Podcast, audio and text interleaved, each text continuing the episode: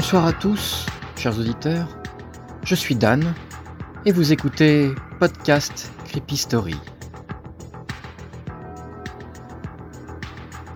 Dans ce nouvel épisode, je vais vous raconter l'histoire vraie d'Adam Ellis, qui, photo à l'appui, et que vous pourrez retrouver sur ma page Facebook, Podcast Creepy Story, a déclaré sur son fil Twitter que l'esprit d'un petit garçon nommé David venait le hanter dans son appartement.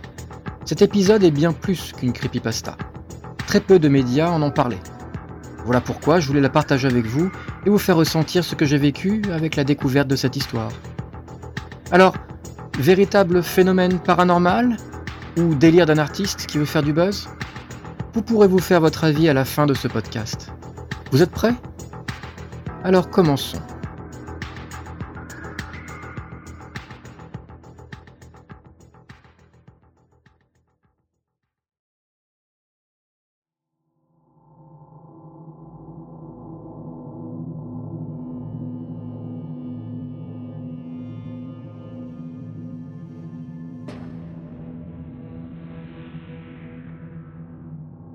Adam Ellis est né le 1er octobre 1986 en Oregon aux États-Unis.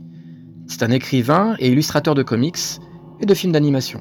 Il est aussi le créateur en 2010 du site Webbooks of Adam.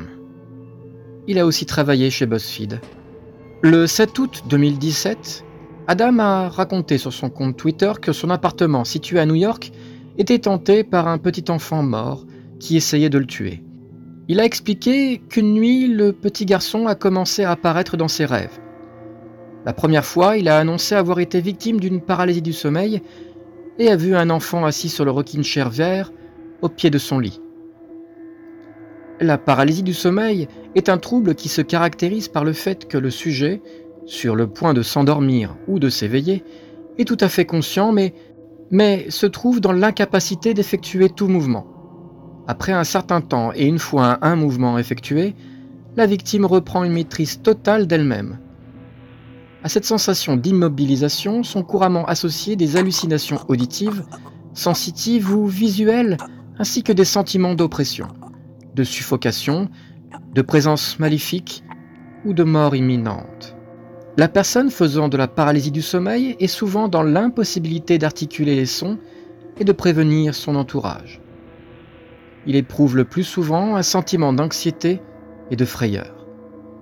Dans le cas d'Adam, il a vu un enfant étrange. Il avait une énorme tête difforme dont il manquait un côté. Le garçon fantôme, qui est qualifié d'extrêmement effrayant, est juste resté là, à regarder Adam pendant un certain temps. Puis il s'est levé de sa chaise et il a commencé à s'avancer vers le lit. Adam aurait voulu courir loin de lui, mais il ne pouvait pas bouger.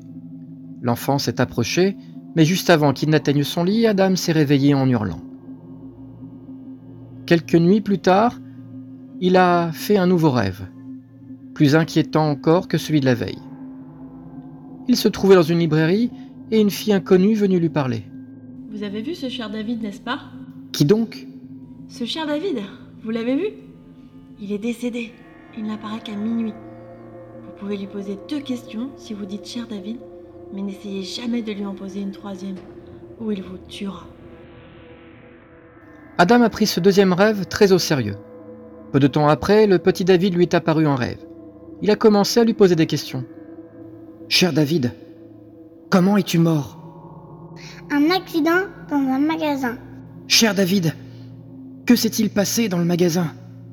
Une étagère a été poussée sur ma tête.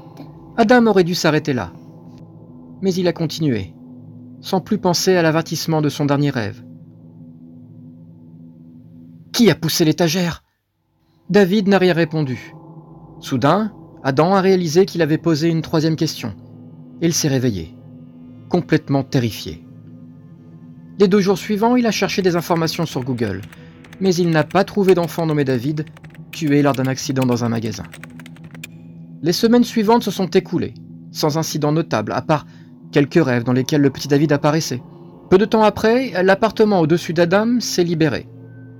Et comme il était plus grand, il a choisi de déménager. Il avait presque oublié David. quand des phénomènes étranges ont commencé à se produire. Pendant quatre nuits d'affilée, à exactement minuit, ces chats se sont postés devant la porte d'entrée et ils ont regardé par en dessous. Comme si quelque chose se trouvait de l'autre côté. Toutes les nuits, ils répétaient la même chose, à la même heure. Ils pouvaient manger ou jouer ensemble, et à la seconde près, à minuit, ils se plaçaient devant la porte d'entrée de l'appartement d'Adam. Une nuit, poussé par un pressentiment, Adam a regardé par le Judas. Il a vu une ombre glisser sur le palier qu'il s'est empressé de photographier. Il a allumé la lumière, mais rien ni personne ne se trouvait là. Pourtant, ces chats semblaient toujours aussi nerveux. Ils felaient et leurs poils se hérissaient. Le 10 juillet, Adam a annoncé à ses abonnés sur Twitter que, cher David, l'avait retrouvé malgré son déménagement et qu'il ne savait pas quoi faire. Il leur promettait aussi de les tenir au courant. Certains l'ont accusé de vouloir se servir de son histoire pour écrire un livre ou réaliser un film. Il leur a répondu que ce n'était pas le cas et qu'il avait l'impression d'être au milieu de quelque chose qu'il ne comprenait pas. Les jours d'après, les chats continuaient à regarder sous la porte d'entrée. Un soir, Adam décida finalement d'ouvrir la porte pour voir si David se trouvait derrière. Mais évidemment, il n'y avait personne. Du moins, personne de visible. Un de ses followers lui a dit qu'il avait fait une terrible erreur, car en ouvrant la porte, il avait invité ce cher David à rentrer chez lui. Mais le petit garçon fantôme avait-il vraiment besoin qu'on l'ouvre la porte? Convaincu d'être victime d'un esprit maléfique, Adam a fini par installer une caméra à détecteur de mouvement pour surveiller son salon. Peu après, il a pu constater que les fichiers enregistraient des phénomènes assez inquiétants comme une chaise qui bouge toute seule, des objets qui tombent, des formes vaporeuses qui passent devant l'objectif. Malheureusement, quand il a posté ces nouvelles images, certains ont accusé le vent d'être le responsable de l'activité. Pourtant, Adam est catégorique. Il sait que ce n'était pas le vent. Il affirme que tout ce qui est sur les vidéos est réel. Et puis un jour, alors qu'il n'est pas chez lui, il voit sur une des vidéos le rocking chair vert de son salon bouger comme si quelqu'un s'y était assis. Directement, il poste ça sur Twitter. La toile s'embrase et des dizaines de commentaires inondent le compte d'Adam. Une partie le croit, et l'autre hurle à l'imposture. Adam leur répond qu'il est sûr que tous ces événements sont réels, et jure qu'il n'est pas l'auteur d'une supercherie. Trois jours plus tard, il publie un nouveau post, expliquant à ses abonnés qu'il reçoit une quantité d'appels sur son téléphone. Des appels au numéro masqué. Il dit que quand il décroche, il entend chaque fois un bruit proche de ce que peut faire de l'électricité statique et une petite voix lui murmurait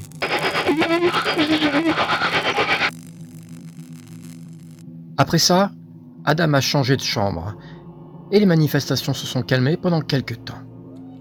Puis, ses chats ont recommencé à se poster devant la porte d'entrée. Ils levaient les yeux comme s'ils écoutaient quelque chose de l'autre côté. Le 7 novembre, il a une nouvelle fois rêvé de ce cher David. Soudain, le monstrueux petit garçon s'est levé et il a commencé à murmurer des mots incompréhensibles, les yeux retournés vers l'arrière. Adam se réveilla en hurlant, juste au moment où le petit garçon lui a attrapé son bras. Le lendemain matin, il posta une photo de son avant-bras avec une marque très distincte. Une marque rouge, comme s'il avait reçu un coup.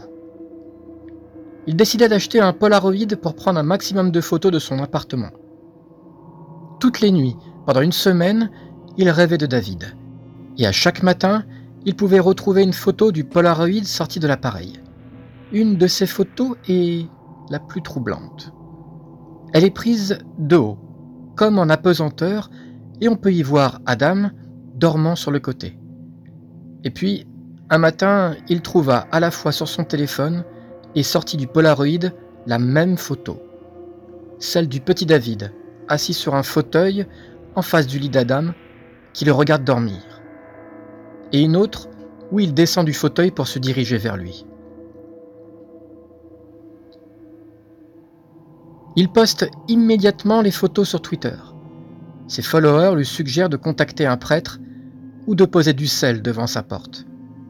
Mais Adam, perdu dans toute cette histoire, ne sait pas quoi faire. Il est persuadé que David est entré dans le monde réel. Le 20 décembre, il part pour les fêtes, chez sa famille, pensant être loin de chez lui et de David.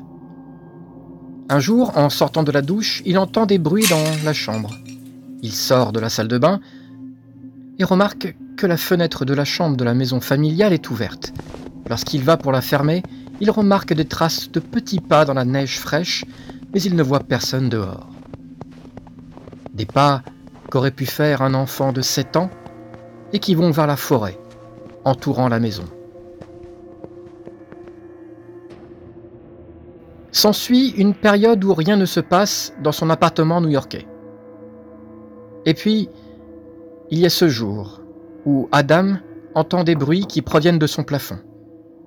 Il se renseigne auprès du propriétaire qui lui annonce qu'il y a un espace vide au-dessus de chez lui, entre son plafond et le toit de l'immeuble. Un espace accessible par une trappe située dans la cage d'escalier. Il remonte chez lui avec son téléphone et se filme ouvrant la petite trappe qui mène à l'espace vide à l'aide d'une perche de 2 mètres de long. À peine eut-il entr'ouvert la trappe qu'un objet tomba sur le sol. Il le ramassa et en prit une photo. C'était une petite chaussure d'enfant, en cuir. Une chaussure d'enfant de 7 ans environ, très abîmée. Un modèle qui pourrait être des années 50 ou 60. C'est la dernière photo qu'Adam a postée sur Twitter. Depuis, des centaines de followers attendent la suite impatiemment. Ils sont divisés en deux groupes. Ceux qui pensent qu'Adam Ellis est un menteur et qu'il essaye de vendre son histoire pour en faire un film, et ceux qui au contraire prennent ces événements très au sérieux. Ils examinent chaque photo et vidéo, trouvent des détails qu'ils n'avaient pas vus et redoublent de conseils pour l'aider dans cette situation cauchemardesque. Mais malgré une purification à la sauge et l'intervention d'un médium, chez Adam Ellis, David continue de se manifester durant la nuit. Qu'il s'agisse de la vérité ou bien du meilleur coup de publicité jamais réalisé sur les réseaux sociaux, une chose est sûre, les aventures de ce cher David tiennent tout le monde en haleine.